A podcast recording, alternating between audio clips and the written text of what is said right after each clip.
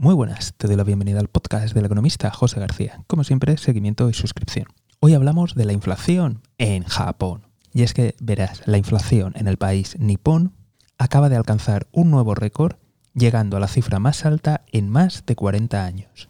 Concretamente, un 3,6%. Lo sé, lo sé, esto si me estás escuchando desde casi cualquier otra parte del mundo que no sea Japón, te parecerá una inflación de maravilla. Pero para la economía japonesa supone un verdadero desafío. Tanto que el propio Banco Central de Japón no ha tomado ninguna medida, no ha propuesto ninguna subida de tipos. Y esto no es debido solamente a la mastodóntica deuda de Japón, que supera el 200% del PIB, sino que principalmente preocupa la debilidad de la economía, además de los problemas que tienen poblacionales. Pero como siempre, turno para ti. ¿Crees que es prudente la decisión tomada por el Banco Central de Japón? ¿O consideras que debería de subir tipos? Ya sabes que tienes la página web para comentar.